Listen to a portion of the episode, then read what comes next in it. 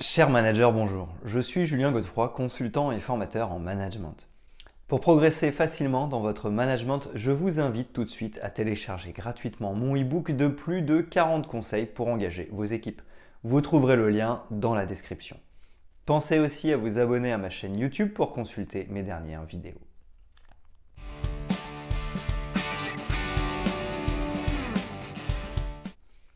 La crise du Covid-19 nous aura permis de nous réinterroger sur notre organisation du travail. De nouvelles formes d'organisation surgissent et se mettent en œuvre. Le télétravail, même s'il était déjà connu, s'est déployé à une vitesse folle. Dans ces organisations, le management du travail vise à développer le travail en autonomie des salariés. Les avantages sont nombreux. Développement de la qualité de vie au travail, réduire l'absentéisme, meilleure gestion et prévention des risques psychosociaux, de la souffrance au travail, du mal-être et du stress au travail, amélioration des conditions de travail, meilleure flexibilité et équilibre entre la vie professionnelle et la vie personnelle, un ressenti plus positif des salariés, travail de meilleure qualité, engagement des salariés plus poussé ou encore augmentation des performances économiques. Donner de la liberté à son équipe est aujourd'hui un vecteur de compétitivité. Les entreprises libérées décrites par Isaac Getz en sont le meilleur exemple. Mais l'héritage des liens hiérarchiques est profondément ancré dans l'ADN de nombreuses organisations, notamment suite au Taylorisme. Développer le travail en autonomie d'une personne, c'est avant tout l'aider à faire fi de la dépendance qu'il peut avoir à l'égard de son supérieur et lui permettre de s'impliquer dans sa tâche afin qu'il soit pleinement motivé. Alors, comment pouvons-nous développer le travail en autonomie de nos employés? Car nous n'avons plus la possibilité de tout coacher, nous avons juste besoin que notre équipe travaille seule. Notre mission est de permettre à notre équipe de fonctionner de manière plus indépendante. De plus, cela vous permettra de prendre du recul au travail. Découvrez différents outils qui peuvent vous être utiles pour la mise en place de cette méthode. Voici 7 leviers pour actionner l'autonomie au travail.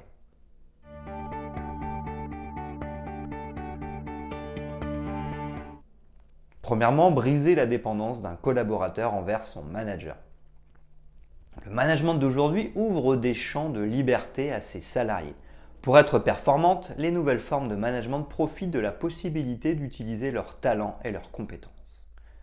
Combien de sociétés affirment que leurs employés doivent fonctionner de manière indépendante les uns des autres, mais continuent à exercer un contrôle étroit sur le travail de chacun? Briser la dépendance d'un employé vis-à-vis de son superviseur est un point essentiel pour lui permettre de s'épanouir dans le cadre de son travail. Il faudra donc l'amener à oser prendre des initiatives. En contrepartie, nous devrons lui accorder le droit à l'erreur.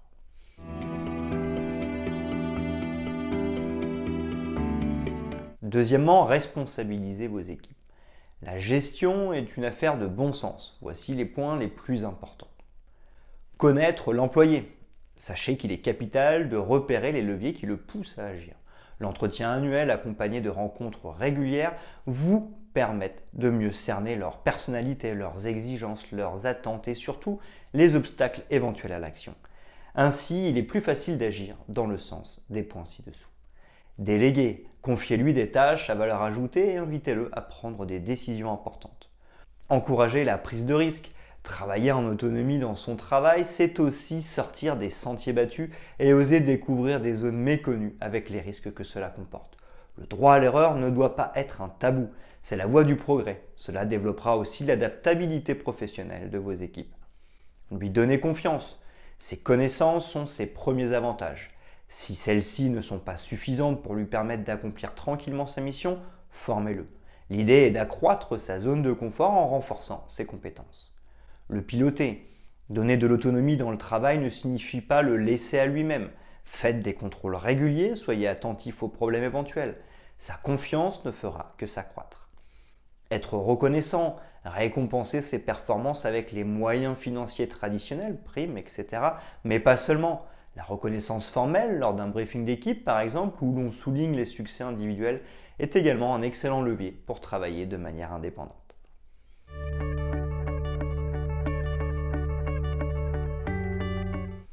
Troisièmement, être ouvert pour développer le travail en autonomie.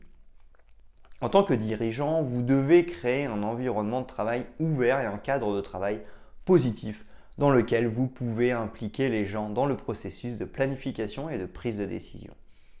Les employés doivent se sentir comme des participants à part entière dans la discussion des, décisions, des projets pour l'avenir et d'autres points importants dans les activités de l'entreprise. Au lieu de se cacher derrière des portes closes et de profiter de leur pouvoir, les managers, pour faire gagner en autonomie leurs équipes, devraient être parmi les employés.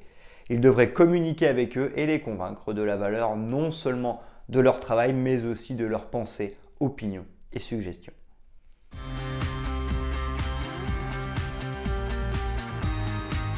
Quatrièmement, développer une culture de la collaboration.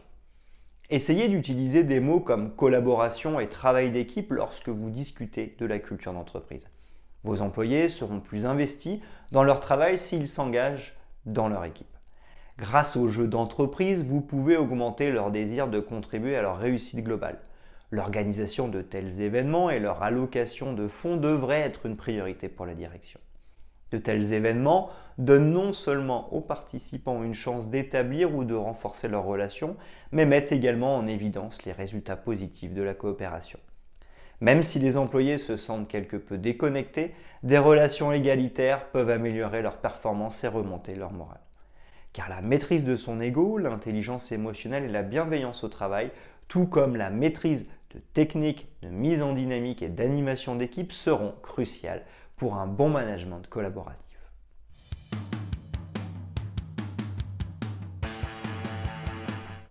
Cinquièmement, se fixer des objectifs pour développer le travail en autonomie. Fixer des objectifs aux employés leur permettra de savoir dans quelle direction ils doivent aller. C'est donc fondamental pour travailler en autonomie. En fait, la recherche montre que même en l'absence d'investissement financier, la fixation d'objectifs à elle seule augmente la performance des employés de 12 à 15 Également, vous devez fixer des objectifs mesurables et réalistes pour vos équipes et n'oubliez pas de discuter avec eux régulièrement du processus pour les atteindre. Par ailleurs, étant donné que la plupart des objectifs individuels fixés pour les employés ou l'ensemble de l'équipe prennent beaucoup de temps à se concrétiser, des discussions fréquentes deviennent une nécessité, en particulier pour les personnes stimulées par des récompenses régulières.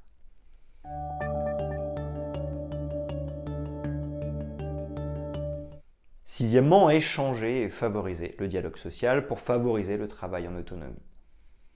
La motivation des employés n'est pas quelque chose qui peut être mis en œuvre une fois pour toutes. Il ne suffit pas d'accrocher un slogan sur le mur de votre bureau sur la merveilleuse culture que vous avez. Si vous voulez que votre personnel soit très motivé, motivez-le. Au moins, parlez-lui souvent en face à face.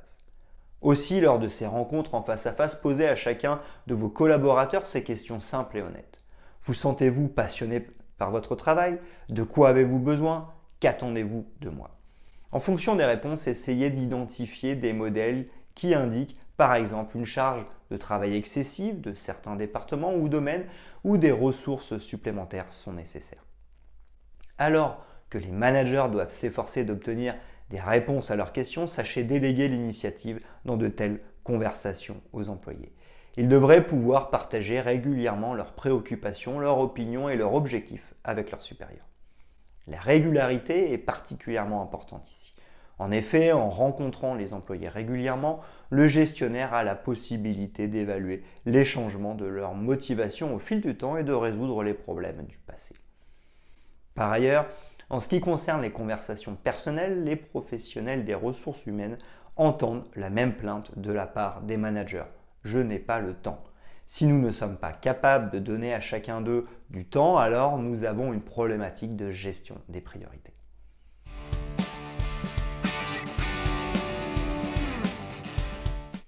Septièmement, recueillir les avis.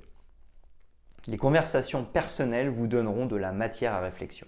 Mais les chefs d'entreprise devraient aller un peu plus loin et trouver un moyen de recueillir des commentaires supplémentaires des employés, de manière anonyme ou non. De nombreuses entreprises mènent des enquêtes pour suivre le sentiment des employés. Mais avant de commencer à bombarder votre équipe avec des sondages longs et ennuyeux, essayez ces conseils pour mener des sondages efficaces. Demandez souvent, les critiques ne doivent pas être qu'avantageuses. N'attendez pas une année entière pour voir ce que vos employés ont pensé et ressenti l'été dernier. Soyez bref. Si vous posez trop de questions, vous devrez faire beaucoup plus d'efforts pour analyser les données. En outre, cela affectera le nombre de personnes disposées à participer à l'enquête.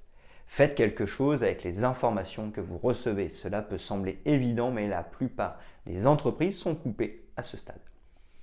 Même si vous recueillez des commentaires via un formulaire sur le site ou de manière anonyme, les employés peuvent avoir peur que cela nuise à leur carrière.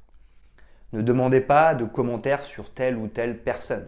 Demandez plutôt des commentaires sur la tâche. Parler d'un projet particulier, de ses résultats ou de la forme de communication aidera l'autre personne à faire un travail en autonomie, à se sentir plus confiante et vous pourrez tous les deux regarder plus objectivement les racines du problème.